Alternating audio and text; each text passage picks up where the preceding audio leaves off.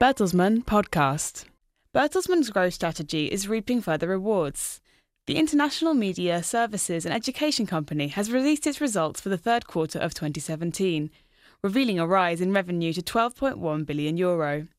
The operating results, meanwhile, improved to a record 1.6 billion euro. The bottom line for the first nine months of the year is a group net profit of about 700 million euro. The ongoing success at Bertelsmann is due to several factors. RTL Group is showing dynamic growth. The group's digital activities increased revenues by nearly a third to 560 million euro. Revenues at music company BMG and the Bertelsmann Education Group showed similarly strong growth.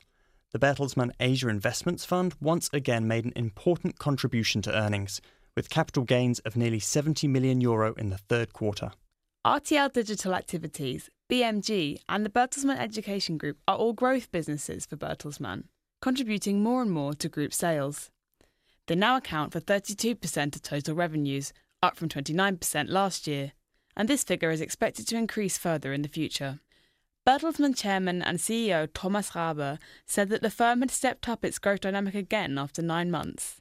The good business performance is accompanied by progress in the implementation of our strategy, he said.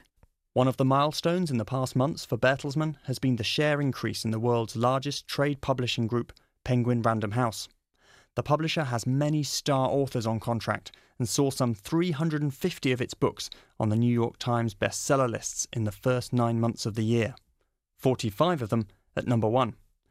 CEO Thomas Rabe pointed out that Bertelsmann now owns strategic majorities in all of its divisions, three quarters in RTL Group and Penguin Random House, and 100% in all others. Bertelsmann is increasingly becoming a faster growing, more digital, more international, and more diversified company, he said, insisting that he will continue on this path.